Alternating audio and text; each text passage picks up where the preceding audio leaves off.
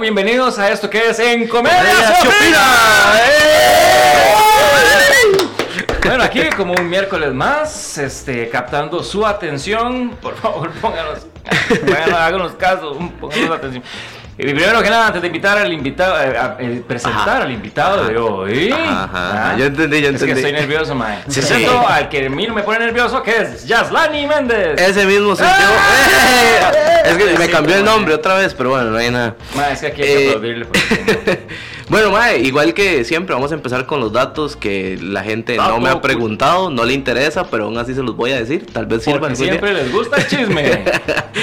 eh, mae, es increíble, o sea, bueno, todos saben de que a mí me gusta como buscar este las cosas así de, de, de lo, de, lo, de lo que uno ve normal. Escarbar en la deep más resulta que con el invitado de hoy, ¿verdad? Me metí ahí a ver cómo eran. A estoquearlo. Ah, exacto, exacto. Esa es mi parte, ¿verdad? No, no, no, y llegué... no se vaya. sí, sí. No, se vaya, no se vaya, no se vaya. Y llegué a una canción que tienen en YouTube que se llama Estrellame. Esa canción tiene un millón cuatrocientos mil reproducciones. Ah, ah, como les digo, a mí me gusta ver lo que es palpable, man. Entonces me puse a sacar cuentas de cuántas es eso en personas, man. O sea, son 35, imagínense que el Estadio Nacional son 35 mil personas aproximadamente lo que caben. Entonces, estamos hablando que tendrían que ser 40 veces el Estadio Nacional lleno para llegar al número de esa canción. Así se pone a ver, es tanta la gente que ha disfrutado esa canción que aparte que es una letra, mae. O sea, le soy muy honesto, es una de mis favoritos de, de, de la banda, mae. Y, y, y es increíble, mae. O sea, imagínese 40 veces el Estadio Nacional lleno, mae. ¿Quién deseara eso, ah, mae? o sea, es increíble. Y bueno, ya con ese dato, mae. Ahora sí, entremos vamos a ver qué opina justamente el papá de la, de la criatura, que ustedes tal vez lo pueden conocer, ¿verdad? Como, como que tal vez cuando ustedes lo vean, la cara les va a sonar. Ah, literal. Pero yo lo conozco como el autor de la canción que es más pichu en el mundo, que se llama El Son del Dolor, y es Luis Montalva. ¡Eso! qué, buena, qué buena introducción. Ah, bueno, no sé si eso suena bien. pero gracias por, No, pero suena muy sí, estamos en horario familiar. gracias por presentarme así y ese dato, pucha, está, está potente ese dato de 40 40 estadios nacionales llenos. Claro, usted va a llegar y decir, chiquillos, ¿ustedes sabían que nosotros con esta pieza llenamos 40, veces el estadio nacional? Ah, o sea, y es que ah, vamos a eso. A mí me gusta como pensar en las pequeñas cosas, en lo que uno normaliza. ¿Cuánta gente ha disfrutado con esa canción? ¿Cuánta gente se ha bañado? ¿Cuánta gente ha trabajado? ¿Cuánta gente ha ido? ha vivido momentos bonitos, e incluso hasta tristes, porque la canción es ahí, o sea, tiene como, como una letra para que lo ponga a pensar a uno. Entonces, madre, 40 estadios nacionales es demasiado, madre. O sea, la importancia de los números es que no mienten. Entonces imagínense ah. esa cantidad de personas. y yo creo que por algo, por algo, bueno, Gandhi es, es una de las agrupaciones más pichudas que tiene este país. Totalmente y, exportación. Entonces, pero de la mano del mismo Luisito, mae, este, yo, yo quiero hacer, como te dije ahora, tras bambalinas, aquí vamos a hablar, como nos dé la regalada Si quieres decir malas palabras, las dice. Ah, bueno. Tratemos de que no, para que, no nos censuren tanto. Eh, pero, mae, ¿cómo nace el, el, amor? La criatura, digamos. ¿Cómo nace? Sí, vamos a ver primero cómo nace este Luis bueno mi mamá yo, yo, tengo, yo tengo un dato que me gustaría saber eh, con eso de que eh, a ver si, si es cierto es cierto que usted no nace aquí en Costa Rica es cierto que yo no nací en Costa Rica, sí, yo nací en Estados Unidos porque mis tatas estaban estudiando allá. DC, wow. Exacto, en DC, exactamente, en Washington DC. Ah, yo lo vi con orgullo porque, o sea, en el sentido de que, eh, obviamente ahí haciendo la tarea, decía, este, incluso en inglés, no en español, decía que es un cantante estadounidense, nacido en, en Estados Unidos, que se, emigra a Costa Rica. O sea, Estados Unidos lo ve como propio, digamos. Ah, o sea, nada que es tico, Estados Unidos dice, es mío, ¿verdad? sí, como Claudia Paul la reclama Nicaragua y así. Sí, están eso. Pero ¿cómo nace el amor por la música, Lucito? A ver, este, eh, bueno, mi amor nace justamente al llegar a Costa Rica, me como que mis papás se percatan de ese, de, como de esa afición que tenía, porque desde chiquitillo ya yo... Eh, de no sé, cuando yo nací en el 75, háganle números. eh, de ahí, eh, eh, pues en Estados Unidos estaba Michael Jackson y un montón de música, la, la, música disco y todo esto, y a mí todo eso me pegó durísimo. O sea, a mí me encantaba. You can ring my bell. Que bueno, mi hermano le pusieron Michael porque, porque por Michael Jackson. ¿En serio? Ah, claro. Qué bueno, qué bueno. Por eso a mi papá no le cuadraba Emeterio y Alex. Sí, sí, exacto. Gorgojito, venga. Gorgojito Salazar. Bueno, a, ayer leí de que una, una pareja le puso Pfizer a, un bebé, no. sé qué tan bueno no sea, eso, ¿verdad? Bueno, y todos los COVID que dijo ahí ahora. Ah, sí, fijo. Ah, bueno, COVID Francisco. Bueno, y sí, la cosa es que, bueno, yo estando eh, eh, mis papás dicen que ellos, o sea, que yo escuchaba, digamos, esa canción y me ponía a bailar, pero así, inmediato. Oh,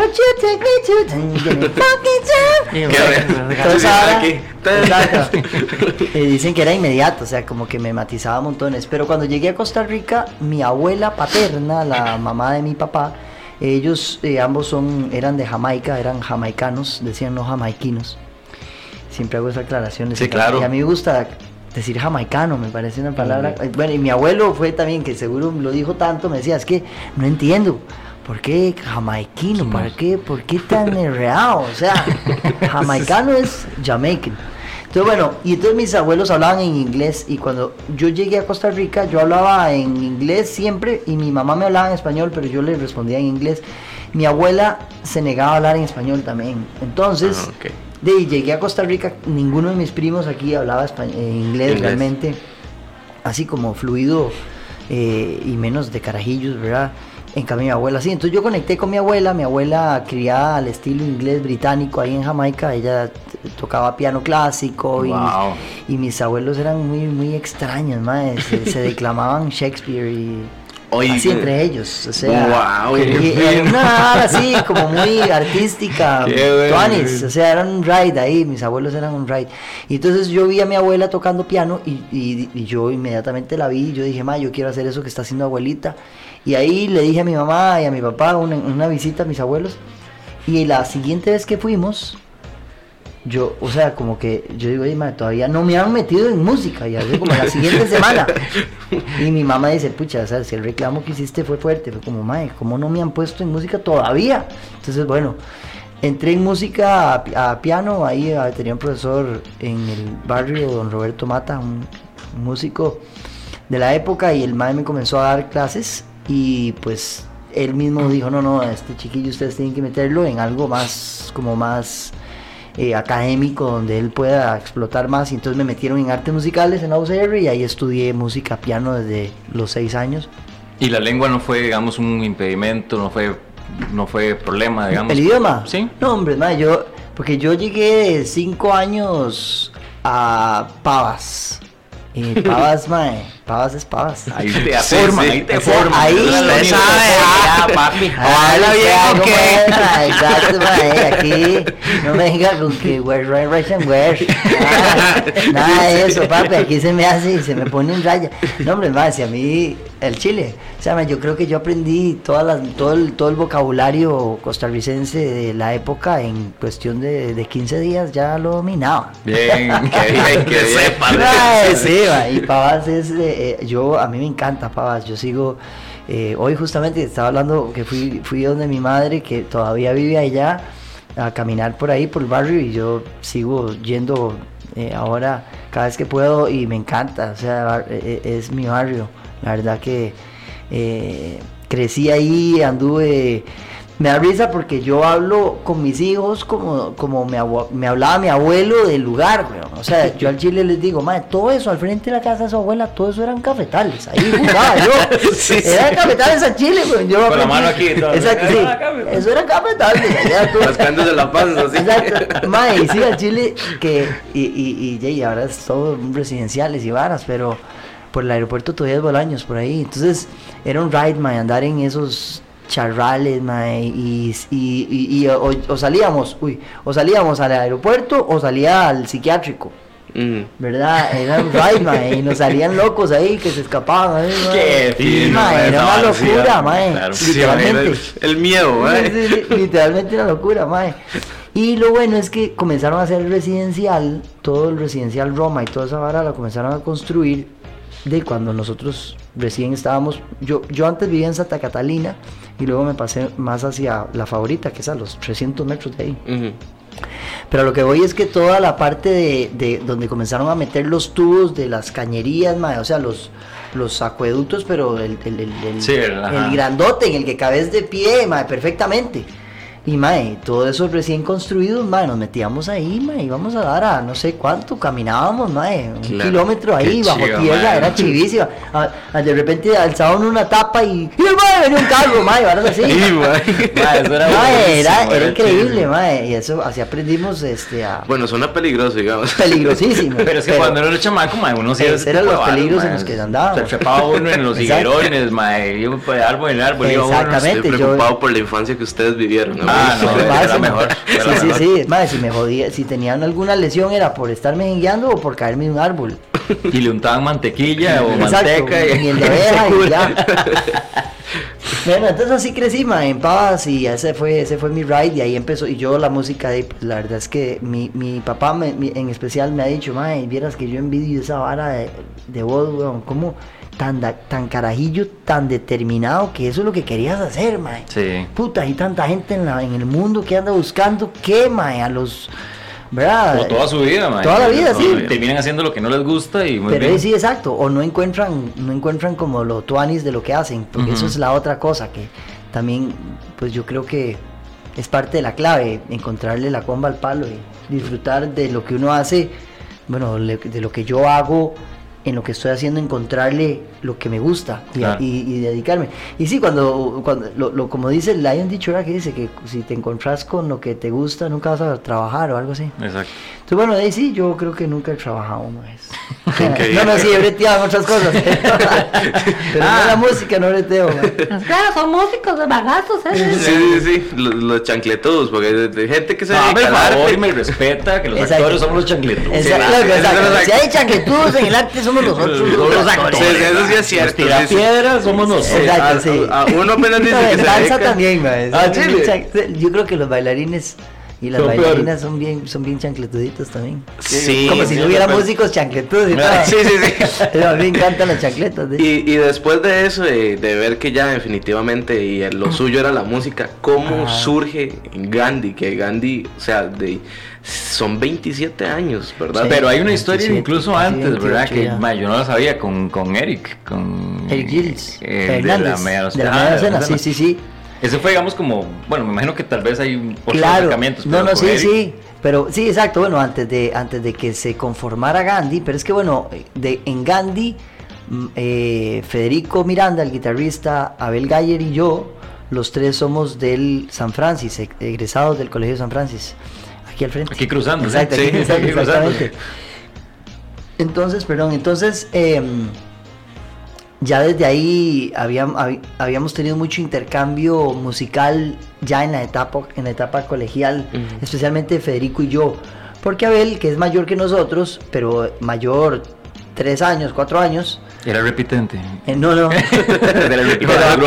pero, esas varas que en el cole están en séptimo y el más está en cuarto año el cole, es un, hay un abismo entre sí, esos Claro, sí, y además el más era metalero así, full chema negra, calaveras, mae, No, alineado era yo. Ah, ok, ok. Pero yo, yo era más porque yo era más en el Ride, The Cure, The Patch Mode y eso es lo que a ah, mí me, gustaba mucho en el cole. Pero, pero, y, pero este mae era como más de más el metal de camiseta negra y, mal encarado, nada más. Y andar con los maes ahí, con los otros maes, todos viendo, eh, escuchando Maiden y, y varas satánicas, mae, varas super heavy.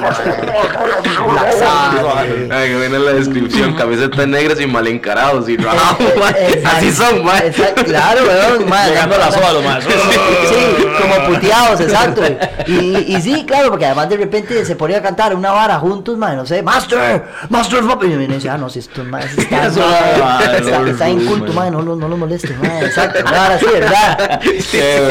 Eran como los mismos cinco madres ahí con las chemas de Maiden y, y, yo carajillo, madre, a mí esa hora me impactaba mucho, madre, yo, yo le tenía miedo, o sea, a la vara satánica le tenía miedo, madre. al solo concepto de la vara satánica, o sea, me daba, me daba, me daba taquillo, yo oía Ma, yo me acuerdo que yo oía One de Metallica y ma, me entraba una vara rara, ma. Qué ojalá sí, el cuarto sí, Exacto, sí, ma. Exacto. Bueno, me pasó cuando escuché Black, Sa- eh, Black Dog de Led Zeppelin por primera vez y dije, pucha, ma, esa vara me, me, me, me dio taco. O sea, dije, uy, ma, yo no sé Sí. si yo quiero en- entrar en esos caminos, ma. Y entonces yo carajillo era todo nerdillo, ma, y es que estaba estudiando música clásica, entonces escuchaba Mozart, Beethoven, Chopin, no, ma, Sí, estaba todo en lo contrario, sí, y- y, Michael Jackson. Claro. Fue hasta que entré al cole ya como a noveno, en- de, pasando de octavo a noveno, me llega, llegó a mis manos el Appetite for Destruction de Guns N' Roses. Y ahí cambió mi vida, mae. Se lo juro, cambió ese... ese- chin, chin, chin, Oh, God. ¿Qué? Y hoy, malas a los cuentos, vea, vea qué nos pasa. Bueno, sí le... cuenta, ¿eh? o sea, solo recordar, mae. Oh, mae, ¿qué es esta hora, mae? O sea, porque esa hora no me dio miedo, me encafinó. Es como, mae, con, con, con, con, con, con, Y yo, mae, ese disco lo escuchaba, mae, repeat y repeat, mae, vea. Mae, o sea, miras que ese disco sí me cambió, mae. Y entonces también ahí empezó como, como, ¿verdad? Y Abel era, tenía su grupo que se llamaba Viuda Negra y era mana, entonces era ese mae, weón, el bajista de Viuda Negra y el mae, ya yo estando en noveno y décimo, Abel ya estaba tocando en los Cráneo Metal. No sé si se acuerdan de un concierto de la Foforera y toda esa hora que paró. Fishman y que hubo una persecución a los camisetas negras en el 90 y 90, por ahí, 89, Ajá. 90, no me acuerdo. Y la fosforera. que- La foforera, Yo mae, sí estoy- Sí, este mae estaba detrás del palo porque eso era... Andaban las bolas de papá todavía. Exacto, sí, sí. Yo tengo la, yo tengo la edad de Gandhi. ¿En, serio, mae? Sí. Wow, mae. Del grupo Gandhi. Ajá. Sí, sí, exacto. Exacto. El grupo Gandhi, sí. Eh, mae, qué loco, mae. Bueno, imagínate. Entonces, bueno, ahí sí. eh, eh, ahí en esa ahí en esa etapa colegial como que comenzamos a hacer varas de en el cole de presentaciones en vivo y yo iba con Eric, Eric y yo somos de la misma generación. Es más, de la media docena, todos somos de la misma generación, menos Guita, que es un año menor. Mm. Guita es de la generación de Federico Miranda, el guitarrista de nosotros, que Ah, es un año menor que, que yo. Y entonces, este, pero Daniel Moreno, Mario Chacón eh, y Eric. Eric, Gilles eh, Hernández, los cuatro somos compañeros desde la escuela.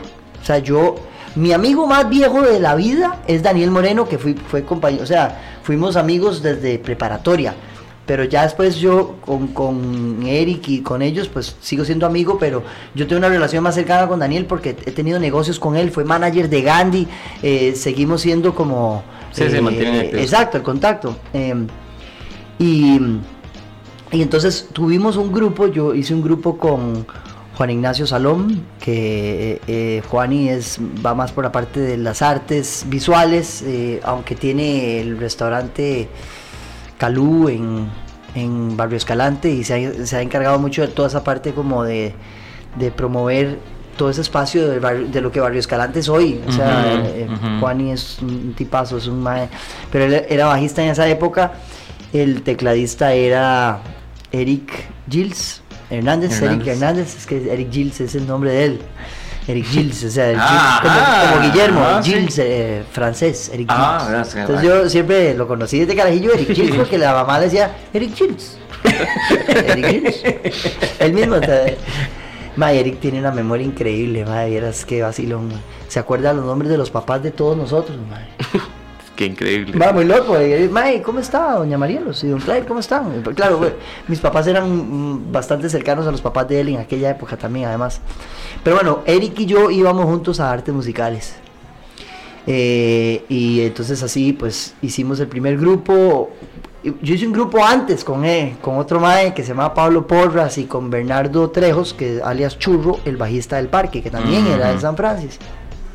Que su hermana era compañera mía es compañera mía de generación, Ana Luisa.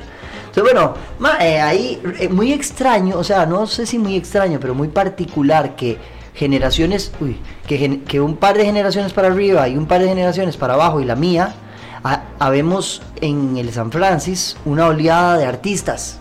Ya, ya estoy viendo que San Francisco es la cuna de Sí, los estoy viendo, Sí, yo o sea, eh, eh, exacto, pero eh, y, y de repente, o sea, porque pensaríamos que el Castella y esas varas, ¿verdad? Ujú. ¿Vos sos del Castella, no? No, no. Ah, pensaría yo que sos... soñé con eso. Yo pero, también. ma, tengo una historia ahí que- ¿En muy dolorosa. y no-.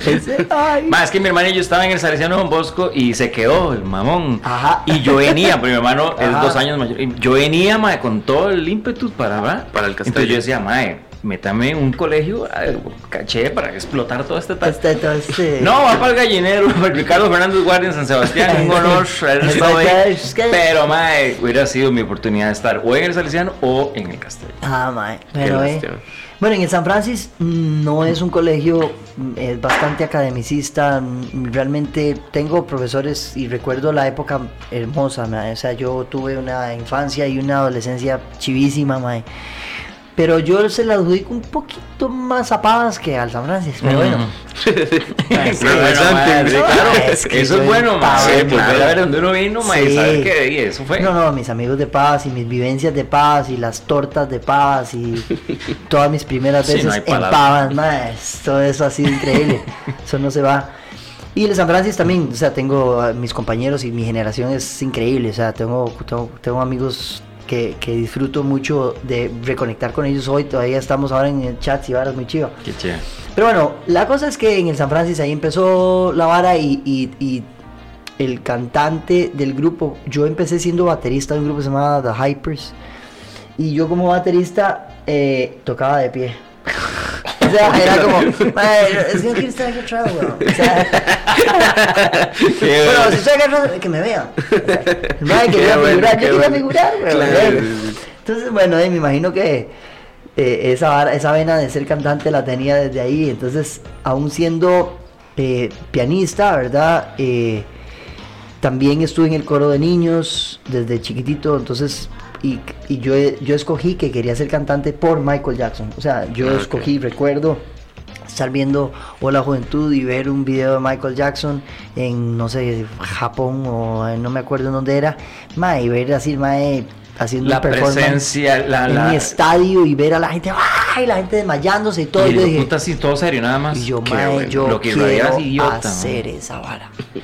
Y Michael Jackson es mi fuente número uno, mi, prim- mi, mi, mi primario, digamos, en, en, yo escoger ser cantante. Y en, en el cantante que soy hoy, o sea, el show que yo doy y todo, aunque yo no bailo ni, ni, ni la décima parte de lo que hace Michael, para mí hay un montón de cosas que yo hago que hace que yo- son mi interpretación o mi Tu versión de- exacto de Michael Jackson de cosas Bien. Eh, entonces sí luego obviamente adopté cosas de Robert Plant o de, de inclusive de Angus Young de ACDC que no es el cantante sino pero es una figura muy protagónica y, Ah. y, eh, también de, de Mick Jagger un poco y de, y de de Freddie Mercury también algunas cosas y obviamente de mis influencias también es, es- es David Gahan, el, el de Depeche Mode y Ujú. Robert Smith y pues por eso que yo me delineo y todo eso empezó en, en- en el barrio en Pavas y también este eh, cuando estaba como en noveno décimo empecé con ese ride antes de eso había tenido un viaje con mis papás que mi papá se fue a especializar a Pittsburgh eh, en trasplantes de hígado y de páncreas y una mi tata es un doctor ahí muy pichudo la verdad Mm. ya pensionado pero de un mae así bravo bravo artista mae un artista Claro, de por medicina supuesto. de verdad entonces yo le adjudico mucho de mi sensibilidad artística y de mi em, eh, de- como de mi estándar de calidad debido como a, a cierto nivel de exigencia y de disciplina que aprendí de mi papá. Mi mamá siempre fue muy estaba siempre ella la fue la que más seguimiento me daba pero mi tata era el que me ponía como "Ma, esa vara es pura mierda no no. Ma, pero yo sentía eso más o menos como "Ma, ma, ahí se equivocó ¿verdad? Ma, ahí tal para ahí entonces yo tenía como esa, esa barra, era mi tata. Y mi mamá era la que, ay, mi chiquito siempre, siempre me acompañaba, siempre iba, siempre me escuchaba. siempre fila, estaba- ¿no? estaba Ah, siempre, madre. Madre, sí, sí, sí. Entonces, bueno, eso muy tuanes. Pero a lo que voy es que... mm, que, que iba, ma? Ah, que fui a Pittsburgh y, y ahí cuando fui estaba empezando, en esa época, ma, en los fin- finales de los ochentas en, en Costa Rica, de como no teníamos internet, no había todavía, la música llegaba aquí las modas llegaban aquí a cinco años después. Muchos años después. Entonces yo fui allá y estaba de moda un mae que se llamaba Bobby Brown, que era como el inicio de como del como de esta onda de rap sí. y toda esa vara, pero que no era no era el rap de de Ron DNC o de sí va más bueno lo que vimos como MC Hammer exacto este exactamente MC Hammer y todos estos maes que y, y estando allá en Estados Unidos yo llegué y toqué la bamba en piano en el colegio que estaba mae y me ligué a Mae, un grupo de cabras ahí, mae.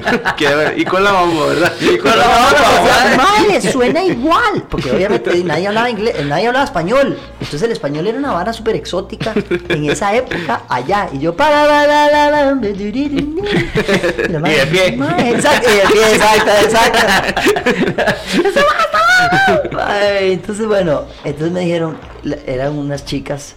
Mae, eh, yo tengo cierta eh, digamos, atracción que creo que probablemente debe de ser por mi por mi legado de Jamaica, no sé, por por por las negritas, me parecen preciosas. Eh, mi esposa es china, no, no es, no es negrita, pero. es que pasado, pero yo me quedo siempre con la vara como exótica. Pero o Yo quedo con la vara exótica, dice. O sea, digo, sí, sí, sí. La teñí para que tenga raíces negras. Exacto. No, pero lo que voy es que me, me, llamaba enormemente la atención en esa época y, y las que la, a las que me ligué fueron unas negritas, man. o unas afrodescendientes para ser políticamente correcto. Eh, y Mae, hicimos un acuerdo de que si yo les enseñaba la bamba, me enseñaban a bailar. Y hacer los pasos de rap. Y entonces hacer, mae, el, el pasillo de esa vara y irnos ahí para adelante y unas varas. mae, aprendí, mae, cuando llegué de Pittsburgh a Costa Rica, de, bailaba toda la vara, sabía, me sabía todos los, todos los pasos y en el colegio nadie apenas estaba como entrando. No fuiste fantástico, ma. Yo tenía un primo que fue fantástico a, participar porque estaba con el concurso ah, de rap, no sé qué. Ajá, ajá. Qué bueno. demasiado bueno. Entonces yo llegué a Costa Rica eh, previo a. Esto es previo a escuchar Guns N' Roses, digamos, ¿verdad? Ah, ok. estoy con esa etapa como ahí. Y entonces me, me presentaba en el cole bailando.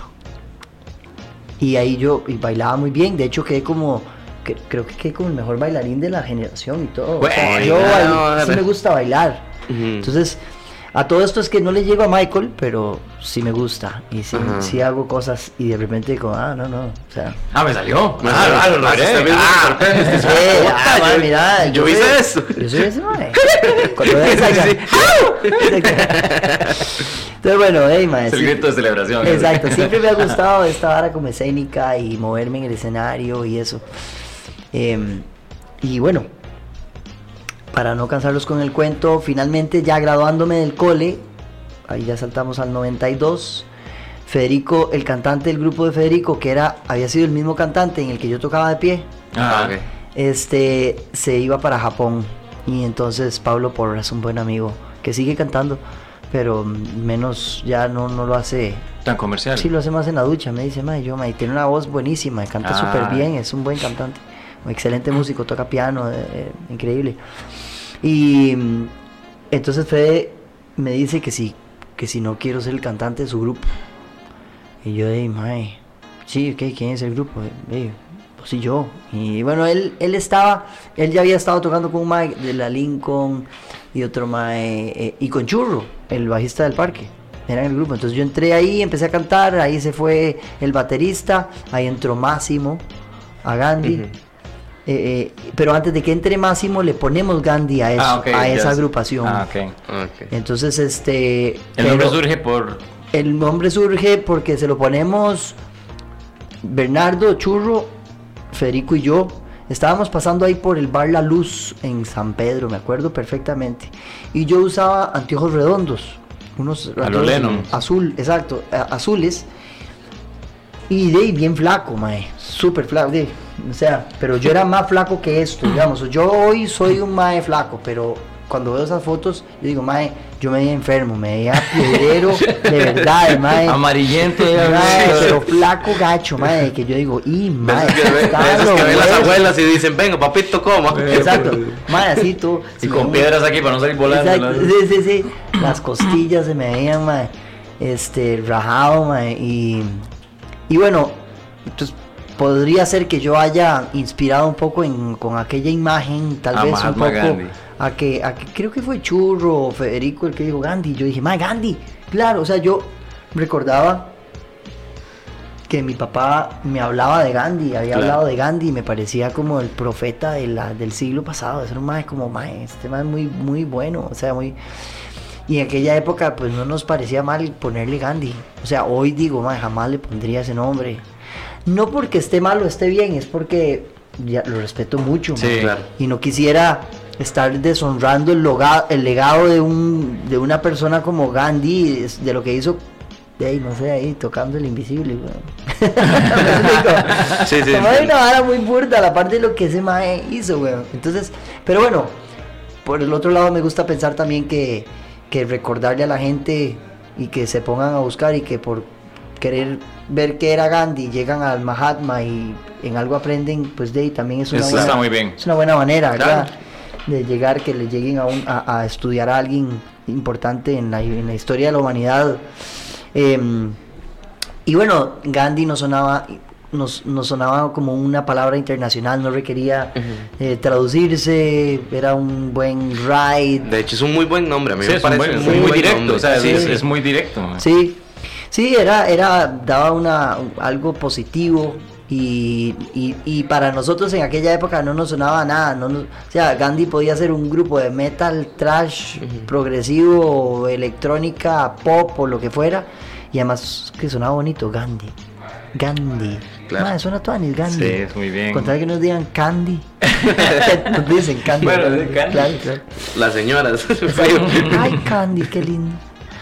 Pero sí, más o menos eso es así, abuelo pájaro, como, hijo, pucha, no sé, hice un recuento rápido, creo. Claro, claro. No sé si tan rápido, llevamos como Súper bien, ¿no? Como 30 minutos hablando solo yo. No, no, no, no, pero esa es la idea, digamos. O sea, este espacio nosotros lo, lo buscamos con ese sentido, digamos, de que, de que la persona, el invitado, venga a educarnos sobre algo que nosotros no tenemos conocimiento. Porque ah, nosotros, si bien nos dedicamos al arte, o sea, de hecho, esa es una de las cosas que yo siempre he dicho. Si yo pudiese escoger un don, de verdad que yo cambiaría todo por por cantar. O sea, incluso el teatro, que el teatro de, de, sí, claro. De eso vivo. Bueno, ahorita no.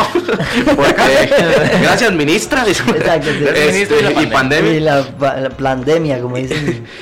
pero, pero sí, o sea, yo siento que el canto, es que el canto transmite demasiado. O sea, y, y, y, y, como dices, incluso que para cantando la bamba, ligo y todo. Ah, o sea, es, yo canto la bamba y más bien todo mundo. Da lástima. sí, sí, todo mundo. O le eché una monedita, eh. Ni siquiera para que se calle. sí, sí, sí. Como decía más en un brete que tuve yo, yo breteé en la fábrica, en la bodega de, de, de Jamber, los plásticos Jamber. Eh, yo breteaba ahí en las vacaciones del cole, jalando sacos, mae. O sea, era un brete fuertísimo. Sacos de 54 kilos, me acuerdo, mae. Y, o sea, lo mismo que pesaba yo. Sí, era como en, ese en, ese, en esa época, ahora peso 64, que no, no es mucho, pero bueno. aguanto los sacos de 64. Exacto, exacto. Pero a lo que voy es que el mae me decía, mae, eso, eh, eh, Arnold Schwarzenegger Vargas, decía el mae, mae, todo torillo, mae, buena nota.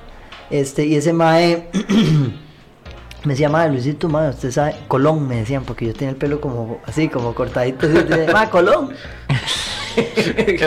a veces yo me ponía a cantar y me decía, ma, Colón, usted sabe que, que, que las miradas dicen más de mil palabras. Sí, Ah, pues no, cantas con la mirada, man.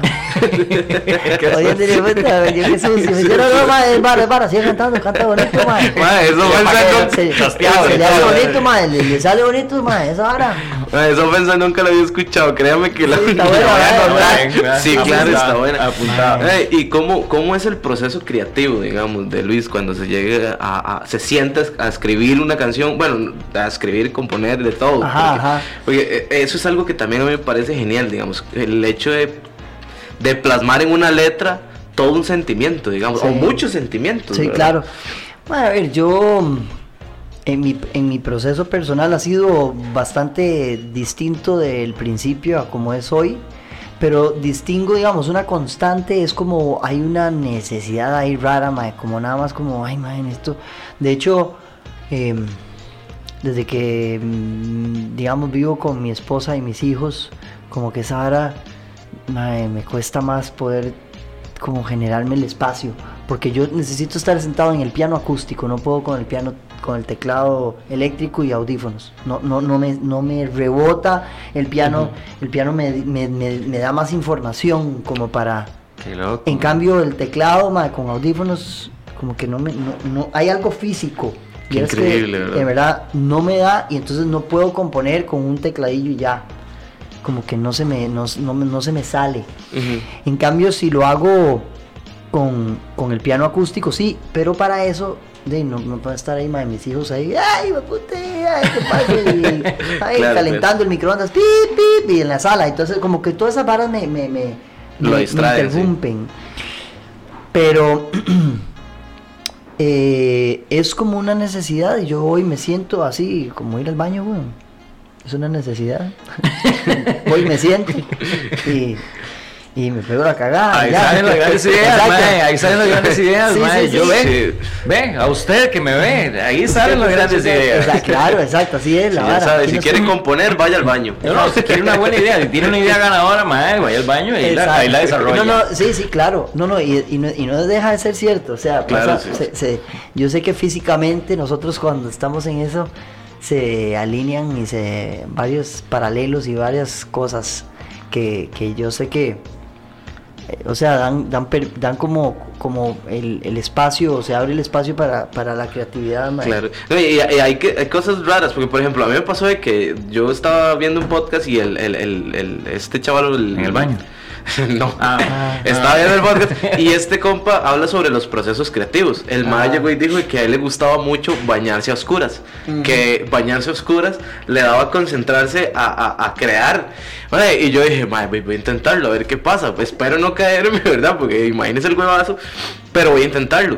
Y varios de los videos que, que, nosotros tenemos escritos ahí han salido cuando me bañaba a oscuras, que me pongo a, a, a, pensar en esas ideas. Y claro, usted no se está viendo, usted está concentrado en lo que está y está imaginándose las ideas y las ve súper así, como que si estuvieran palpables. Sí, claro. bueno, eh, eh, eh, un detalle, a mí especialmente todo el primer disco de Gandhi, las canciones, los primeros dos discos de Gandhi, las canciones que compuse casi todas si no las hice desnudo en el piano, o sea, desnudo, o sea, desnudo literalmente, eh, madre, con una panta, pero sí descalzo con los pies en el piso y sin camisa.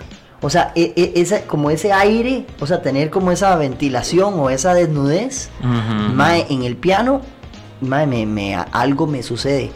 Y yo puedo estar haciendo frío, lo que sea, hoy, hoy en día, cuando, eh, si, y por eso es que necesito que no haya gente nachosa, madre porque me estorba un poco como de... También eso. Si está, no sé, la muchacha que nos ayuda con la limpieza o algo así, yo sin camisa ahí sentado en el piano, casi chingo, como raro. sí. Pero, pero es algo que me gusta, o sea, y que sí, me, algo pasa. O sea, hay una radiación ahí. Una conexión. Pero bueno, de hecho, una intimidad es que para, ir para ir al baño también hago lo mismo. me encanta, o sea, a mí me encanta esa parte como de la desnudez y estar bañándose también, es rico, o sea, es como... Ah, es liberador, es súper liberador. Y, respira el cuerpo, respira. Y yo creo que ahí, ahí desconecto algo, algo conecta en mi, en mi jupa con el primario, con el universo, con algo, y comienzan a fluir ideas y, cosas. Sí. Qué increíble, Y después, bueno, ahora que se viene... Bueno, hablemos antes de, lo que es la, cuestión de lo, del obvio de la pandemia, pero una vez que ya, bueno, Gandhi se, se, se forma, se solidifica, este, tenés esa, esa, esa cuestión este, creativa este, de que nos has dicho, empiezan a, venirse, bueno, el, primer disco. Y obviamente, fue un, boom, o sea, fue, fue como, wow, o sea, ¿quiénes son estos maes? O sea, ya empezaron a sonar fuerte, este, cómo, cómo se asimila eso, de, verlo, del maestro haciendo música, ahora sí, que la gente la corea, que la gente se la sepa, la gente comprando. Sí. A ver, fue un proceso como muy natural. fue, fue, fue muy fluido, fue como, como casi como resbaladito, digo yo. Claro, si mis compañeros del grupo me estuvieran escuchando, tal vez me cagan, porque para ellos muchas veces, o sea, o, no me cagan, digo, para ellos la, esa etapa también puede significar mucho brete, como que hayan, pero yo no sentí que estaba, mae, o sea, a mí, mae, el batero y yo nos íbamos con 500 fotocopias de los pósters de, de, una, de, un, de un afiche de un concierto, porque así no había, no, no hacía flyers y un post en Facebook. sí, era que iba un poste por poste, por poste, por poste, toda la calle la amargura, mae, hasta que fuera una hora tan repetitiva que te mae. Sí, la gente. en, los, baños, exacto, en los baños de las, de, en los baños de, de, todos los bares, mae, pedíamos permiso para ponerlo y muchas veces era como transar con el dueño y decirle, mae, mae, me estás poniendo publicidad que vas a tocar en otro bar, weón. Mm, claro. Mae, weón. Y mae, bueno, ya le póngalo, pero después viene para acá, ¿verdad? Y así, ¿verdad? Así. Eh, y, y, poner tanto en, en, San Pedro y San José, Sabanilla, Curriabat. O sea, era, mae, eran jornadas de ir a pegar. Claro, íbamos con las birras. Terminamos hasta el rabo a las 3 de la mañana y mae, fue pegar afiches por todo lado, mae, oír música y pegar afiches. Mae, mae paraba, lo poníamos, pa, paraba, lo poníamos, y así, mae, era una breteada, mae, super vacilona, weón. A nivel del grupo, o sea, ustedes lo, sí, hacían. Y así empezamos, y así, y luego ir a los bares y decir, mae, me dejas tocar aquí, mae. ¿Verdad? El debut fue en un bar que se llamaba Cus, que es donde estaba el cine ya viste iba a decir eso tampoco existe. Donde está el parqueo a la par de la asamblea legislativa eh, que ah, bueno Acapulco un bar que se llama Acapulco, creo que sí, el, el Acapulco. Ah, todavía está.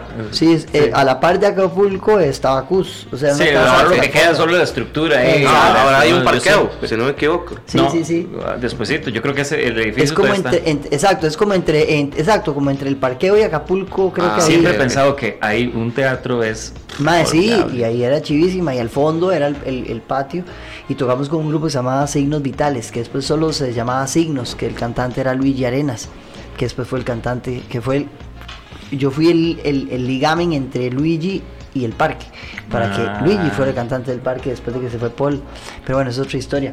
Pero eh, Luigi estaba también en Bellas Artes y, y Máximo y yo en la etapa universitaria entramos a Bellas Artes, estudiamos en Bellas Artes y ahí nos hicimos como bien compas. Y... ¿Cómo fue ese debut, mae? Porque el debut estuvo buenísimo, mae, fue un chuzo, o sea, la verdad que eh, Davis, teníamos mucho miedo, pero tocábamos una, eh, o sea, todavía teníamos algunos covers porque no teníamos pura música original. Entonces, madre, los covers que tocábamos eran, pero tan, tan nerdos, madre, éramos tan nerdos, somos, somos unos nerdos musicalmente hablando, somos muy nerdos, porque tocábamos un, un medley o un popurrí, digamos, un, un mix de canciones, el que presentó un grupo que se llama Extreme en el concierto tributo a Freddie Mercury que se hizo en el Wembley Stadium, que hicieron un tributo a, Freddie Mercury en los noventas, no me acuerdo. Este, donde estaba Bowie, estaba George exacto, Michael. que canta Annie Lennox con David Bowie, por cierto, Under Pressure, y exacto, eh, la George Michael, exacto. Somebody, eh, to, somebody love, to love. Exactamente, ese concierto Extreme es como, creo que es, fueron los que abrieron el, show o algo así. Y ellos hicieron como un popurrí y nosotros montamos ese popurrí, que eran varias canciones, eran como siete, ocho canciones de, Queen. Y entonces tocábamos eso y luego tocábamos Wood de Alice in Chains.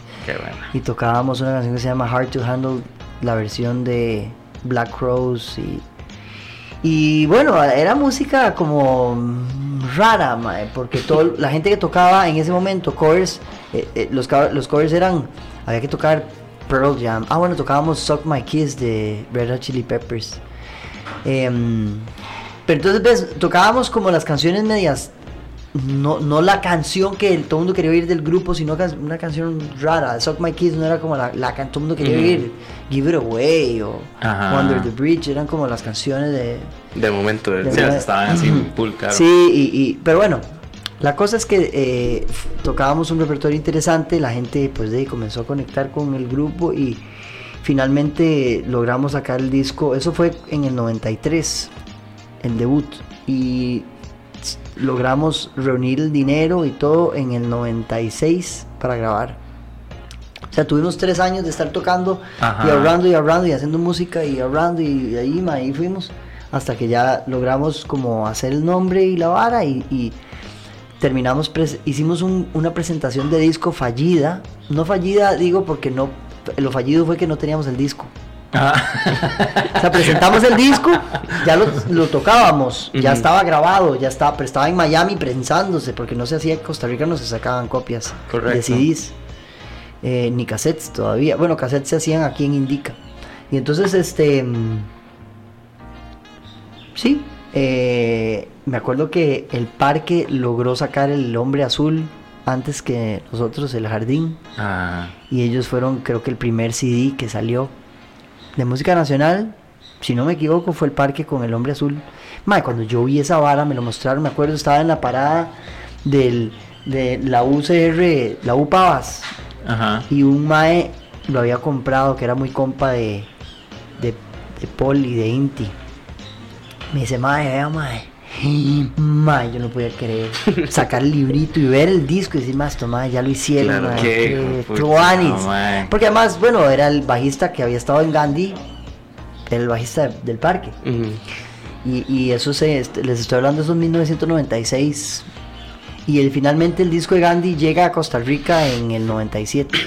O sea, ya lo tenemos físicamente. Bueno, a ver, nos llegó un tubo lleno de discos. ¿Verdad? póngale a... Sin las cajas. las cajas las teníamos, entonces teníamos, por decirte, 500 bandejas, 500 tapas, 500 partes de atrás, el tubo de 500 discos y mandamos a una imprenta a hacer los 500 libritos y los 500 artes de la parte de atrás, ¿verdad? y entonces era ensamblar, era poner el papelito, ponerle la, bandeja, ponerle la, la tapa, poner el arte, poner el disco, cerrarlo, poner una calcomanía. Para, porque no, no, podíamos emplasticarlos, o sea, era... Sí, ya era mucha tecnología.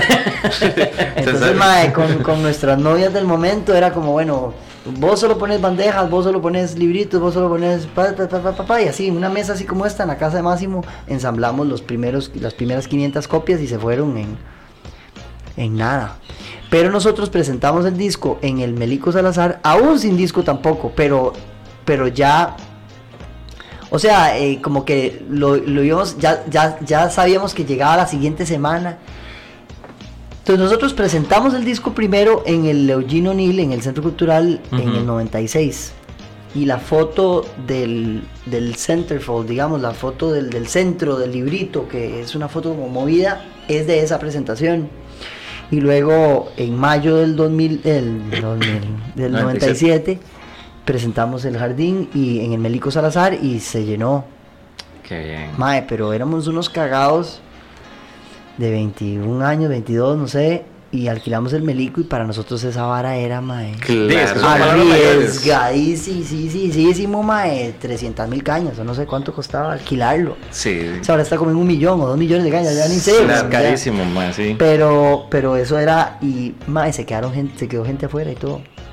Qué increíble. Mae, esa vara fue, y mae, yo no podía creer se quedaron mae, 300 personas afuera, o sea, no fue que se quedó una, una gente, 50 personas, no, no, un molote que, o sea, la avenida segunda, o sea, tuvo presa ese día porque, y era como mae. Qué buena nota. Mae, y, y perdón, Jack, eh, no, no, tranquilo, yo si hay algo, mae, si hay algo que a mí, bueno, como decía Jack, el hecho de, de, de, la envidia buena, digamos, es de ustedes, porque uno, mae, como, como como artista, digamos, uno va a un escenario y uno ve un montón de gente y se siente súper inspirado y todo, pero ustedes tienen otra cosa, o sea, un combo, man. Ustedes tienen que ser performance, tienen que, bueno, la cuestión de cantar, eh, el, ritmo que le mete, man. Yo los admiro un montón en el sentido de que toda la gente, mae, lo que ustedes dicen, mae, la gente lo hace y les causa esa euforia y, mae, la gente se mete de lleno con el puto espectáculo, mae. Yo imagino que ver eso, mae, ver un melico lleno, porque es impresionante ver un melico Salazar lleno, mae. Este, ver a la gente, mae, con esa euforia del disco y de todo. O sea, ¿cómo fue la, etapa previa a dar el paso al escenario, mae? Porque yo imagino que, no sé, si tenés un mantra ahí, mae, si ustedes tienen sí, ahí un, de salir de escena, sí, mae. Un algo, mae, que ustedes dicen, bueno, aquí dejé de ser yo y ahora va... se va a salir pavas aquí, mae. Sí, mae, verás que eso es algo que, que tengo desde, desde, desde que no, no sé. O sea, eso es algo natural que el escenario me llama y me pasa y me sucede en el, en el escenario y yo disfruto de ese lugar, me siento cómodo, me siento completo, me siento eh, retado, me da miedo, me da mucho miedo. Todo, al día de hoy yo salgo y tengo miedo, o sea, estoy en un escenario y, me cuesta, o sea, no, no, no estoy ahí como, ah, estoy aquí, ¿qué tal? Y ya. No, no, hay un momento, en, pero hay un, un proceso inicial de, de mucha euforia mi papá dice que sí, que es como una etapa muy maniacal que él ve que yo tengo, mm. que es cuando entro al escenario, ¿verdad? Y. Y. Ay, no sé, weón. Yo siento como, como si estuviera en una pelea de boxeo a veces, como. Como, pasa todo muy rápido, como pero, tengo como que protegerme, pero no protegerme, no sé, es muy raro, no, porque no estoy peleando contra nadie. Y, pero para mí es importante que la gente pueda recibir Mae, yo quiero que ustedes sientan esto que estoy sintiendo por la música. Claro. Em, porque eso es lo que me dejó Michael Jackson. Claro. O sea, Michael Jackson hace un silencio y es un silencio físico, o sea, no es un silencio solo de la voz. No, eh, vos decís, ok, se cayó de aquí, aquí se cayó. Y es un silencio, o sea, se paró. ¿Verdad? Los acentos, todas esas varas para mí es, ok, claro, ese man me está haciendo una coreografía de, lo, de los, casi como cuando veo a, no sé, ves a Bruce Lee solo en movimientos y dices, wow, man, todo lo que está haciendo, esa coreografía que está haciendo. y para mí eso, yo, entonces, yo siento como esa integralidad muy natural en mí. Eh, y, y entonces me acuerdo, por ejemplo, estar hablando con era como una conversación que, que, teníamos, que era más, ¿usted ha visto que las mujeres en general, una general, estábamos haciendo una generalidad en aquella época, que ya ahora es muy distinto, pero, madre, ¿usted se ha dado cuenta que las mujeres, por lo general, no perciben el bajo? O sea, perdón, no distinguen el bajo, lo perciben pero no lo distinguen. O sea, no es como, ah, eso es el bajo Ahora sí, pues la mujer, o sea, ya ido como otra cultural, como que se ve una evolución educativa. exacto, en, distinguir, ah, eso es un teclado, eso es una guitarra, esto es una voz, esto es la batería, esto es esto, es papá. O sea, antes era el, todo. Además, ahora, exacto, antes nada más era como un paquete. Todo. Entonces yo decía, mae, no, mae, yo necesito que la gente distinga el bajo de esta pieza, porque el bajo de esta pieza es a mí lo que más me cuadra. O no, mae, yo necesito bailar ese bombo.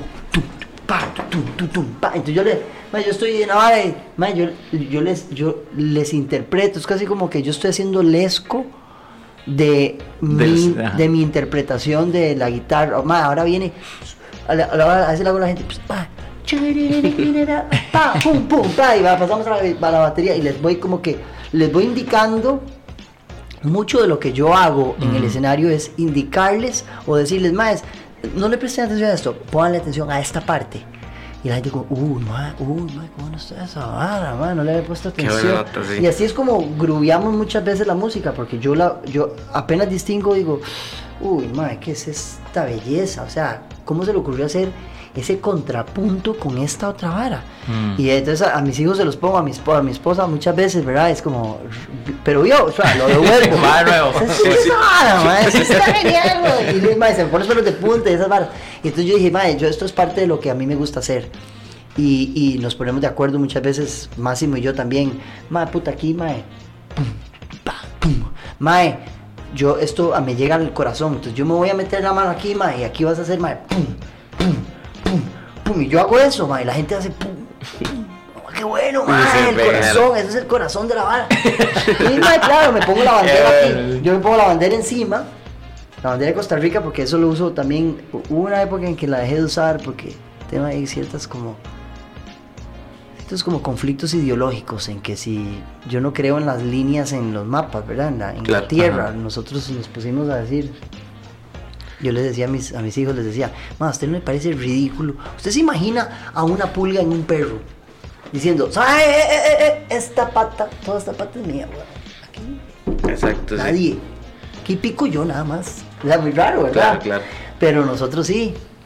Entonces, ¿verdad? Pero, pero de repente sí conecto mucho porque para yo estoy como agradecido con Costa Rica con lo que representa la bandera en el sentido de las personas que, que han derramado su sangre y su tiempo mae, por, por lograr que este espacio en el que convivimos sea el espacio en el que convivimos de esta forma, con esta calidad de vida que tenemos en este país. Sí, no lo ves como frontera, sino lo ves como, un, una ideología. exacto, como todo, exacto. Como, un amor cultural, más bien. Sí, una manera de honrar también a las personas que dieron su vida por, por, por lo que tenemos. Tenemos cosas increíbles en este país y que no quisiera dar por sentado nunca más y a poderlas agradecer. Esto es parte también de mi estandarte de llevar la bandera. Cuando la, yo siempre ando con la bandera de Costa Rica, siempre.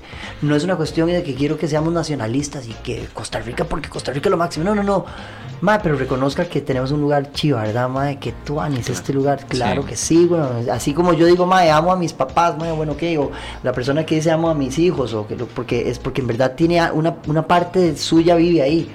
Yo, de hecho, justamente por eso el, ah, me dice por lo mismo, por esa ideología, justamente, no, no tanto por porque así es el país o, sino por nacionalista. Exacto, y porque Nicaragua o Panamá que están a la parcita son una, ya no. ya no sirven. O sea, pero es una línea aquí acá que hace la diferencia entre aquí y acá. O sea, pero no, es más exacto, es más como, bueno, pongámosle como nada más eh, un nombre a, a, estos principios o a esta, a esta sociedad que hemos podido crear y que y que de alguna forma, eh, si no cuidamos, se va por la borda, ¿verdad? Hay que Totalmente. Entonces... Y eh, eso me genera a mí otra pregunta, ahora que vos decís eso, lo de la bandera. Porque yo me acuerdo que, o sea, estando pequeño, la primera, la primera canción que yo recuerdo de Gandhi fue la, la, la la, la Celi. otro gol, es que se llama, ¿verdad?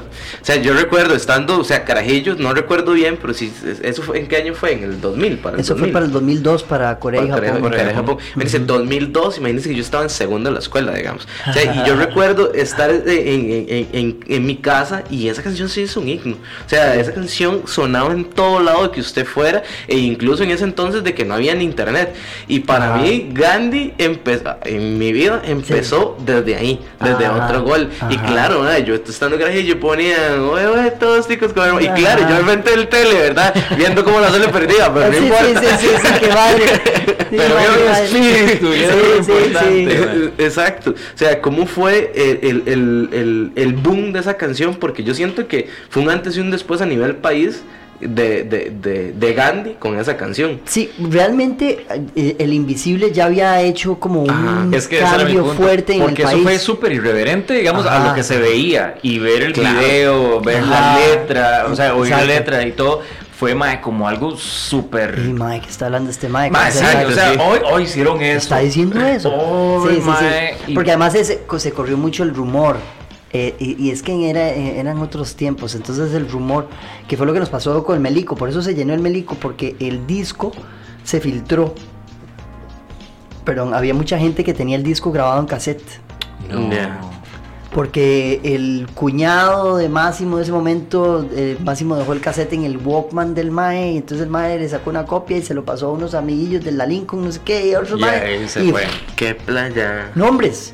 Eso nos llenó. No, exacto, exacto, nos llenó el, el, melico y luego esa misma gente compró el disco, porque el disco sí no se podía quemar. En esa época no se quemaban discos todavía, Ahora ni existe el disco, uno dice un CD y la gente, ah. Sí, sí. Mis hijos es como, papi, ¿eso para qué es? Eso era antes. Sí, qué, chiva, o sea, el color y las balas, es un espejo, ¿para qué? este, pero bueno, retomando lo del otro gol, fue, o sea, fue una idea donde, eh, eh, a ver, mi mamá, especialmente, yo heredé eh, como una yo tengo una herencia sapricista de parte de mi madre fuerte. Sí, sí, sí, sí. O sea, a ver. Brava, brava. Mi mamá es una morada, pero o sea, le han hecho reportajes en esa prisa por, por, por, ver, porque esta señora que es lo que... yo creo que mi mamá, o sea, yo le digo a todos los que tienen este programas de, de deportivos que sería bueno que pongan a mi mamá en parte del panel. O sea, mi mamá, a la par de todos los así, mae, sería, porque usted, una doñilla, una doñilla de 60 y pico años, 70 años, perdón, 72 años, hablando de tú a tú, se sabe los nombres de todos los jugadores, de los que están en la liga eh, nacional, tanto eh, como internacional, se sabe los, eh, los directores técnicos, los años, o sea, ella, ella te habla de, del, del, fútbol de Costa Rica en 1960, de cuando tal, tal, tal, y estaba, no sé, estaba, ¿cómo se llama? El, eh, no sé, güey, ya ni me acuerdo, pero... Eh, no, Conejo, No, no, sé, ojalá, güey, eso es más todavía. Pero sí, es que quería decir, eh, como el Flaco Pérez, güey, esas varas que, eh, esos maes, se me acaba de Cuando Nel López jugaba con la liga y más, Exacto, varas así. Y también como, no, no, no, no, es que las asistencias que está haciendo tal mijito no son, son insuficientes. Si usted se da cuenta, en 1900, cuando estaba así, yo digo, eso sería buenísimo, a, los de aquí, los que somos de Tega, eh, van a tener que traerla, eh, vamos Porque a viera, ella estudia, ella estudia y el, fútbol, pero bueno, entonces esa pasión por el fútbol, eh, yo la como que la, la heredé, pero no la tengo, la verdad, o sea, a mí me aburre tengo que ver fútbol, para serles honesto. Pues es como yo, seguro, man. Yo veo cuando hay que ver. futbolero de, de periódico. O sea, soy liguista de periódico. Ajá, ajá. Sí, sí, yo soy morado. No, venga, no. Yo fui, al, yo fui al, al, al, a la cueva del monstruo desde que desde que llegué a Costa Rica. Mi mamá tiene palco desde que siempre hemos yo y palco, ah, papá. Al palco. Eh, y, entonces y, yo fui portero del Saprisa, yo, a ver, Lonis era el portero como de la juvenil y yo era el portero de los premoscos. Okay, Douglas Sequeira jugaba, jugaba, era de mi división, o sea, yo jugaba con Douglas Sequeira. Éramos, entrenábamos juntos, sí. Y con otros maes ahí, que ya ni me acuerdo, o sea, otros maes que también eran de la generación de ese mae. Este, entonces yo le digo a Lonis que él se salvó, mae, que a mí me gustaba la música porque si no lo hubiera quitado. Ay, Lonis y yo, ¿verdad? O sea, yo me voy a parte de Lonis, mae, digo, ay, puta, yo era parte, pero era muy bueno, yo era bueno, mae. Era muy ágil, eh, saltaba, y, o sea, eh, me lanzaba largo rápido. O le iba todo, le iba todo, eh, Muy fragilito, eso sí, mae. O sea, un volado, así, un, o sea, pegando con otro mae, salía siempre volando. Pero siempre como, mae, andaba como una pulguilla, o sea, era, era muy ágil en eso. Y entonces, pero me quebré la mano tres veces y la profesora de piano me dijo, vea, ¿usted quiere ser pianista o quiere ser eh, portero? Pues, o sea, escoja, pero, pero le está haciendo mal porque me tocaba la mano a veces y yo, puta, es que me jodí en un entrenamiento. Entonces dije, bueno, no voy a seguir en el fútbol, voy a seguir con tal vez hubiera sido el, el hubiera estado antes que ¿Qué va a ser Keylor? Keylor se salvó. También ahí está. yo hubiera estado ahí tal vez antes ¿verdad? debe estar uh, que escogió puta madre pues, no. debe estar Keylor bendita no, esa señora que le dijo que siguiera en el piano exacto sí, sí, pero bueno pero le das el honor entonces como una canción y, y pero sí me jengueamos y, me, y en Pavas era todos los días. Yo vivía, o sea, mi mamá vive todavía a la parte de un parque. Y ese parque sigue siendo el parque de las piedras donde se mejengue allá, día y noche. Entonces, este. Y Abel también, Abel, el bajista, es súper futbolero. Ese sí, más sí sigue jugando fútbol hoy en día mucho, le gusta mucho jugar. Es liguista hardcore, ese sí, así, para de los que sufren, de los que sufren si pierden la liga. E, exacto. Igual que mi mamá, o sea, mi mamá pierde el saprissa, se ponen de mal humor, y, es una Me acuerdo mi tata, mi tata no le habla a nadie, mi tata sí, sí, se cierra. Sí, sí, sí, sí, Ah, sí, man, que no, le habla a nadie. No, si mi tata se enoja, pero digamos, yo, a mí decía el, el fútbol definitivamente. Soy, eh, soy igual, Manu, porque era como el día de compartir con mi tata, digamos, o sea, entonces mi tata era como ponía lo del partido de la liga, entonces ya uno se sienta y habla ahí con el tata, pero yo, así que yo diga, uy, qué tonis ver un partido, no, a mí no, a, mí no, a menos de que sea la serie. Cuando es la CL, sí. Ahí fue, bueno, entonces ahí, si te das cuenta, esa canción la escribió un, morado y un liguista juntos. Muy bien, qué increíble. La escribimos los cuatro, a ver, la hicimos los cuatro Gandhis, terminamos escribiéndola ya en lo que fue la canción final. Pero realmente el, boceto principal del cual se nutre la canción, realmente de principio a final, lo hicimos Abel y yo, eh, en el piano y comenzamos a, o sea, hablemos más de, es que es, es, hablemos del fútbol de Costa Rica que el que, el que vive el carajillo, mae, porque queremos, o sea, ese carajillo, mae, ese carajillo es Medford, ese carajillo, o sea, imagínense cuando Medford estaba, había el video que nosotros nos imaginábamos en aquella época, pero no, no, no nos dieron pelota, no tuvimos la plata, no le dedicamos el tiempo para hacer ese video que queríamos hacer. Y sin embargo el video es bueno, o sea, transmite, el video, pasión. El video es nuestra presentación de la canción en, en, un programa de televisión eh, donde la presentaron oficialmente y lo intercalaron con tomas de goles y cosas de la serie.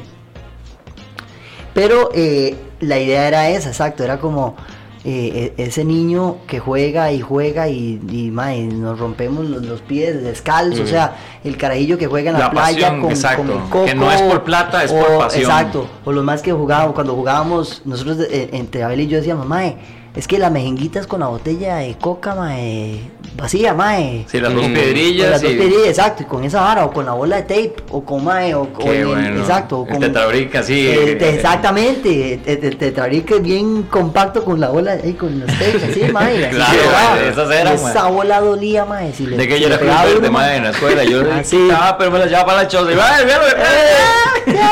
y, y, después de todo eso, hay una otra pregunta, perdón, Willy, es que... Dale, dale. Este, otra pregunta que a mí, o sea, me parece digna de, hacer es qué piensan, obviamente no puedes hablar por todos, pero en el caso tuyo, qué piensan cuando llegan a China, o sea, porque ahí vi que tocaron en China, eso me parece fenomenal, digamos, o sea, pero eso fue todo un, o sea, bueno, me imagino que a nivel de, mercado, de mercadeo, perdón, fue toda una estrategia porque también le dio un giro a lo que Gandhi venía haciendo o sea, al estilo, digamos, de, Gandhi, le, le, varió un poco, ¿verdad?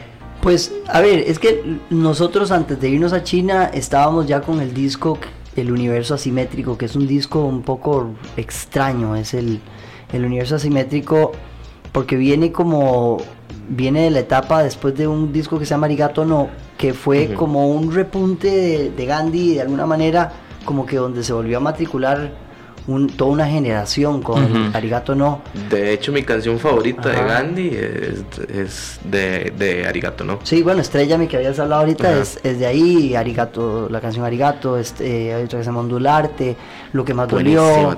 Hay varias canciones, Ríe, eh, todas esas canciones salieron em, en, en el 2009 y del 2009 al 2014, o sea, del 2009 como al 2013 ese disco fue una vara que tocamos un montón, comenzamos a tocar en todos los colegios, un, un montón de lugares. en el colegio siempre la ponían y, o sea, nosotros en el colegio era cada rato y cada rato había una bandilla que según ellos ahí en los recreos, desde que le tocaban, este, fue lo mejor, o sea, era en mi época del cole cuando estaba ah. esa pieza, qué buena nota. Sí, sí, y entonces ese disco como que tuvo toda una vara y medio nos, medio nos fundimos un toque y entonces empezó un impasse de Gandhi y el universo asimétrico es un disco que viene como con no sé, ma, es como ese como, como cuando una pareja eh, no está muy bien y, y, escogen tener un hijo en vez de como arreglar la vara.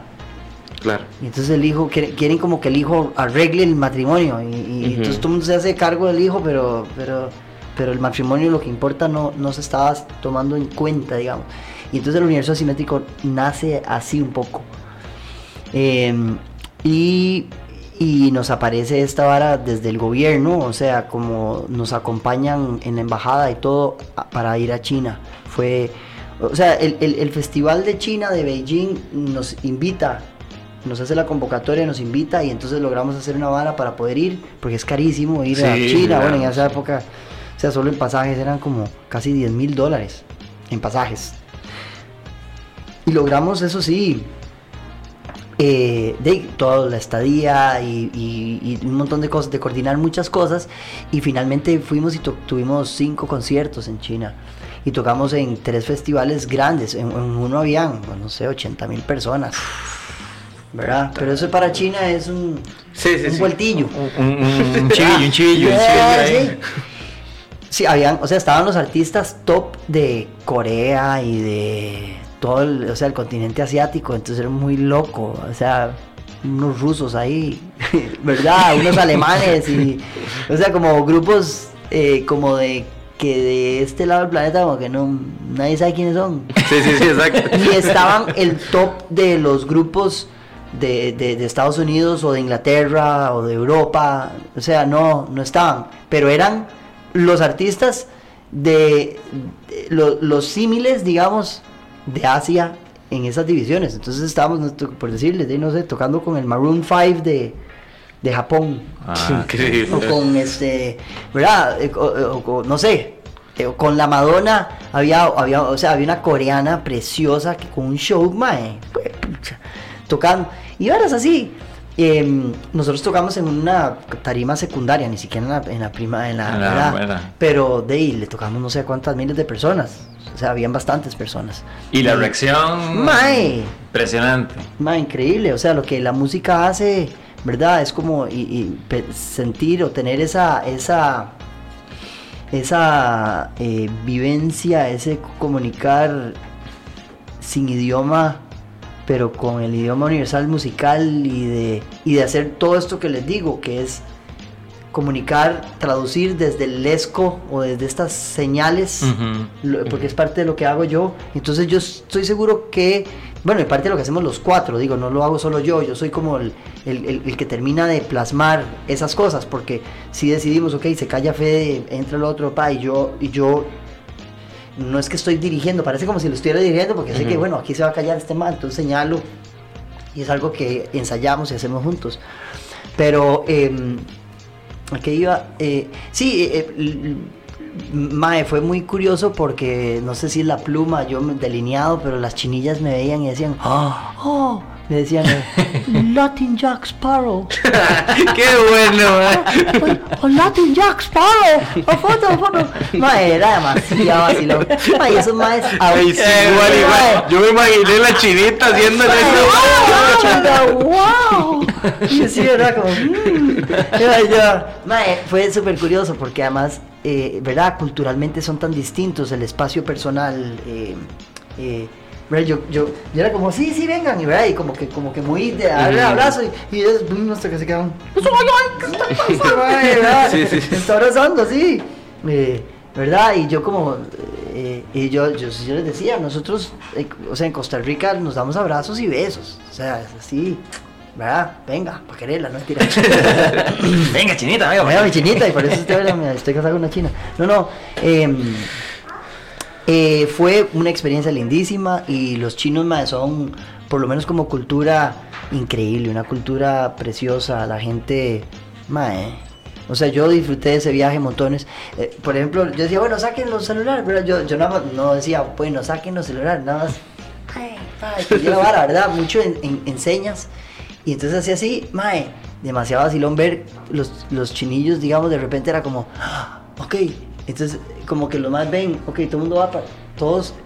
Aquí no, aquí es. todo el mundo. Eh, eh, eh, todo tiene que estar simétrico. Ahí, man, como. okay. En orden, sí. Qué o sea, se ve donde van al ritmo. Como sociedad se manejan muy en bloque. Y, pero la contaminación es, es algo bien fuerte, madre. Es que mayor cantidad de, imagínate lo, difícil que es de controlar todo eso. Hay un documental que hizo eh, Alvarado, se me acaba de olvidar el nombre, weón. Este. Mm, Arturo Alvarado. Pueden, pueden buscarlo de nuestro viaje a China. Es un documental muy tuanis. Estaba en Vimeo. Eh, y creo que eventualmente lo vamos a poner para que lo puedan ver porque el, documental es bien chiva, o sea, ese más documentó todo el viaje y está, está bien documentado. Y es que yo me acuerdo de haber visto eso, o sea, de haber visto como, como ese, ese impas, digamos, como, como ese, ese freno, porque, bueno, fueron dos años, ¿no? Del 2007, de... Del 2009 al 2015. A 2000, o sea, bueno, bueno, sí, sí. Ajá, exacto. Pero, pero hubo como, como eso de que uno no escuchaba a Gandhi y pa, ¿sabes? Y mae, la, la expectativa del, del, del, del, disco, de, la, ah, de la gira. sí, sí. Mae, eso fue muy chido. Sí, sí, sí. Bien manejado, digamos, que uno dijo, mae. Claro, mae, el, el, la, la, intro, el universo asimétrico, asimétrico parte 1 fue, fue un video como que la gente dijo, ay, mae, esta hora está muy chusa. Y, y el disco tiene bastantes tiene bastantes piezas audiovisuales, tiene, eh, digamos, el, el, video de rituales en China. Es, es, como, es como el trailer de la, de la, del documental. Eh, luego está eh, se hizo un video para Perfecto, que, que, es parte del soundtrack de la película de Miguel Gómez de El Cielo Rojo 2. Eterno la hizo un amigo de, de Abel y de Hachi, que es la esposa de Abel, como, como que documentó, porque esa canción es, una, es un, parte de una trilogía que hace Abel y que tiene que ver con, con digamos, con su esposa. Y, y, entonces sí, e, ese es muy tuanis, ese video también. ¿Y cuál otro? Ah, bueno, y Asimétrico 2. O sea, el disco en general tiene, tiene como, como buen material, pero es un disco un poco como incomprendido, tanto de, hasta de parte nuestra, creo. sí, sí, sí, sí, sí, Qué loco. No, pero yo me quedaré siempre con páginas perdidas. Ah, Para mí es, es, así como el ah, emblemático, Para mí es no. Es, mae, es, es, Ay, qué eh, raro, cómo vuela el tiempo, ¿verdad? Que allá, mae Sí, ya, ya, ya. Y nada más... Davidito nos está viendo así como... ¿Cómo qué? ¿Qué, hágame la seña, hágame la seña. ya, ya, ya, a mí me mandó un ah, mensaje. Ah, ya, ya dos horas aquí. Nada más quiero rescatar algo y es que también, aparte del excelente talento que tenés vos como músico, como compositor, este, como líder de la banda y también de tus compañeros, Sí, mi chiquito aquí también es un excelente actor, mae. yo me imagino que su mamá, mae, cuando hicimos Italia 90, mae, cuando lo vio Evora, que yo dije, este mae es el doble de Evora, mae, se lo juro. Su mamá fue la más orgullosa en ese momento. que sí, mae. Vieras que sí, me decía, ay, pero ¿cómo hiciste, muchacho? Estás igualito, o sea, pero no sé qué. Y bueno, a, yo, a mí me inspiró mucho mi profe de, de canto, que es armenio.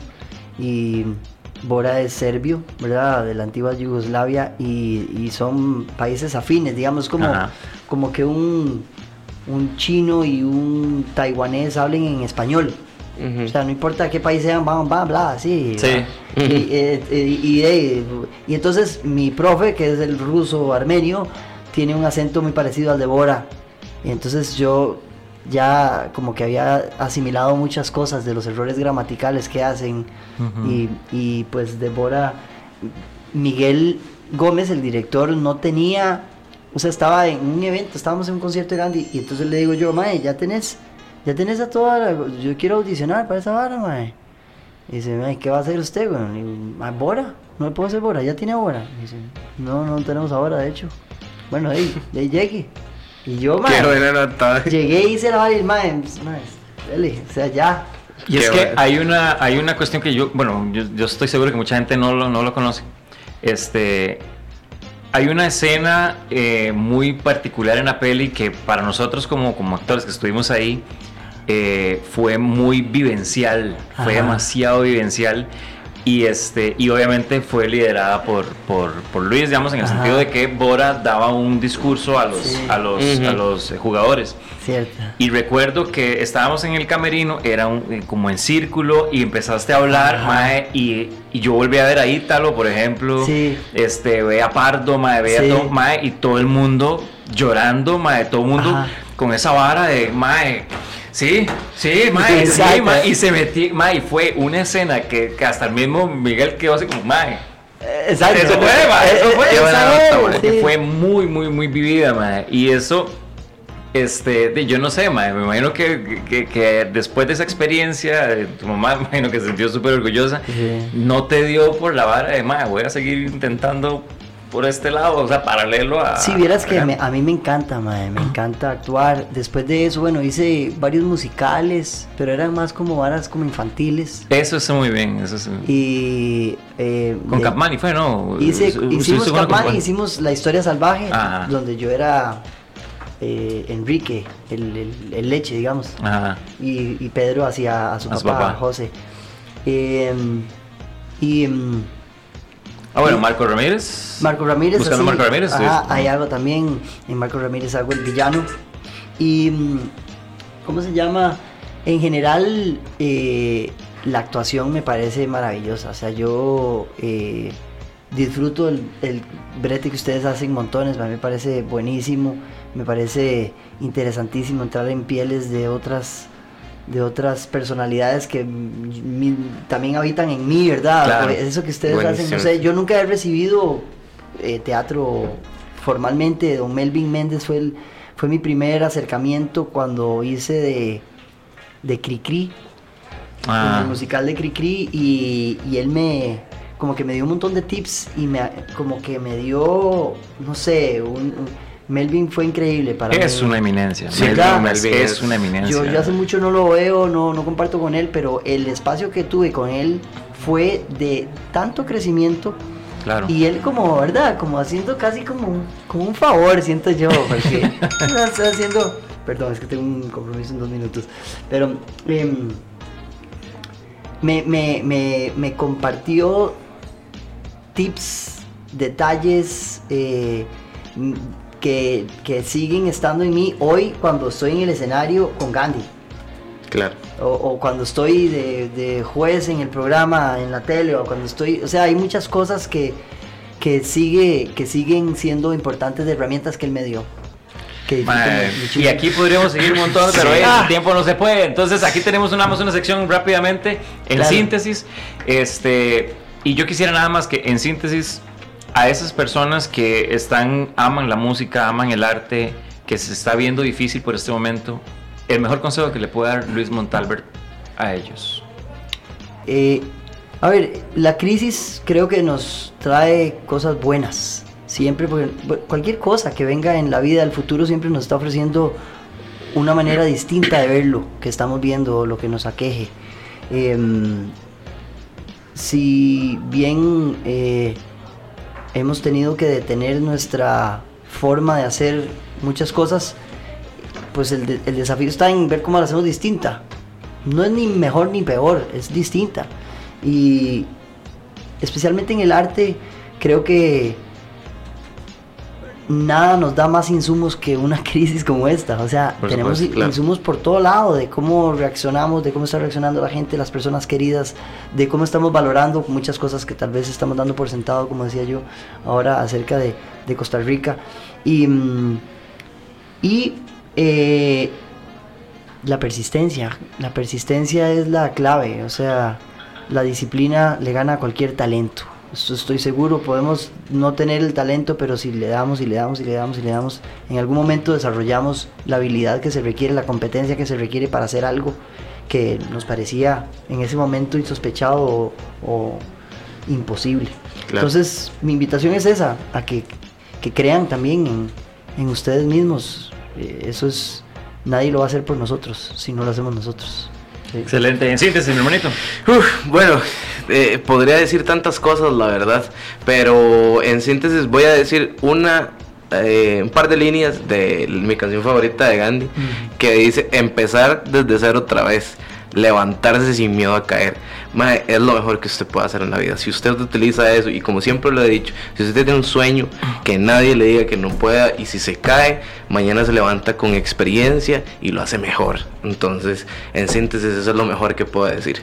Y mae, súper fan de su música, de verdad. Sí, de hecho, en, en Comedia Opina siempre eh, buscamos, ¿verdad?, las diferentes temáticas para poder hablarlos, pero hoy realmente a partir de tu expertise, a partir de tu vivencia, a partir de tu conocimiento, eh, de, tu historia de vida, yo creo que hay muchas cosas que se aprenden, hay muchas cosas que se entienden y eso es obviamente lo que queremos calar en la gente. Este, cómo cualquier persona puede decir, más que yo soy de la Carpio, más que yo soy del infiernillo y, tenemos posibilidades limitadas. Mentira, quites ese chip porque se lo dice una persona que viene de Pavas. Y San Sebas. y se lo dice a alguien que viene de San Sebas. Y a la abuelita imagínense ah, no, que estamos en súper en su apogeo. Que realmente no importa en dónde sea este los, los sueños son universales. Y, y, el, y el alcanzarlo la perseverancia y todo creo que eso es, lo que define a una persona que logra las cosas a una que no. este, tenerlo muy claro, los horizontes, como decimos en, actuación, cuando uno tiene un objetivo claro, sabe a dónde tiene que llegar y qué va a hacer para llegar a hacerlo, ¿verdad? Y entonces creo que a partir de ahí es donde uno tiene que, que aprender y el testimonio tuyo realmente, Luisito, este, nos, llena de, bastante, de bastantes. Sí, sí, de ánimo para seguir, ánimo y ganas de, realmente luchar. Bretear, bretear por esos sueños. Exacto. Y Mae, de verdad, gracias por tu humildad, Mae, gracias por tomar tu tiempo. Yo sé que sos súper, súper ocupado, pero que hayas sacado tu ratito para hablar con nosotros, Mae. Claro. Realmente me llena de muchísimo, muchísimo gozo, mae. verdad que sí. Gracias por invitarme, por, por abrir el espacio a la gente que se conecta también. Muchas gracias porque porque estos espacios son importantes. Eh, y espero que, que, lo que se diga aquí les haga sentido de alguna forma, los, los apoye en, en, hacer lo que estén haciendo, en continuar y seguir, sostener. Que así, sea, hermanito. Muchísimos éxitos. Eh, en dado caso, si quieren seguirte en redes sociales, ah, En redes sociales soy eh, Luis Montalbert. Eh, si les gusta, digamos, ver mucho redes sociales, no soy como el, el óptimo, no soy, no soy su... No soy el perfil que quieren, pero si quieren ver una publicación cada tanto, ahí, mm. ahí estoy, estoy, estoy para ustedes. Y respondo todo lo que me escriben tardo, pero respondo todo, Lo que me, todo lo que me escriben, siempre respondo a todas las personas. gracias. Eh, bueno, no, nada, muchísimas gracias de verdad a, vos y como siempre mi hermanito. Eh, muy agradecido con Jock Medios, ¿verdad? Por, la, por el espacio. Eh, ellos están subiendo contenido casi que todos los días, también Jock Radio. y nada, nosotros estamos todos los miércoles a las 7 pm y este nos vemos. A gozar, a gozar. De verdad que sí. Muchísimas gracias por el apoyo. Estamos creciendo muchísimo. Se vienen cosas muy importantes que no les vamos a contar ahorita porque nos gusta dejarlos así como. Pero este vamos a traer sorpresas muy, muy, muy bonitas para, para En Comedia Se Opina. Gracias al apoyo de ustedes. Y pues nada, de verdad, un gusto enorme. Síganos comparta, eh, apoye no solamente al, artista nacional, al músico, al artesano, a todo el mundo, porque ustedes son los que hacen la diferencia para que la cultura pueda crecer. Muchísimas gracias por ver En Comedia se opina.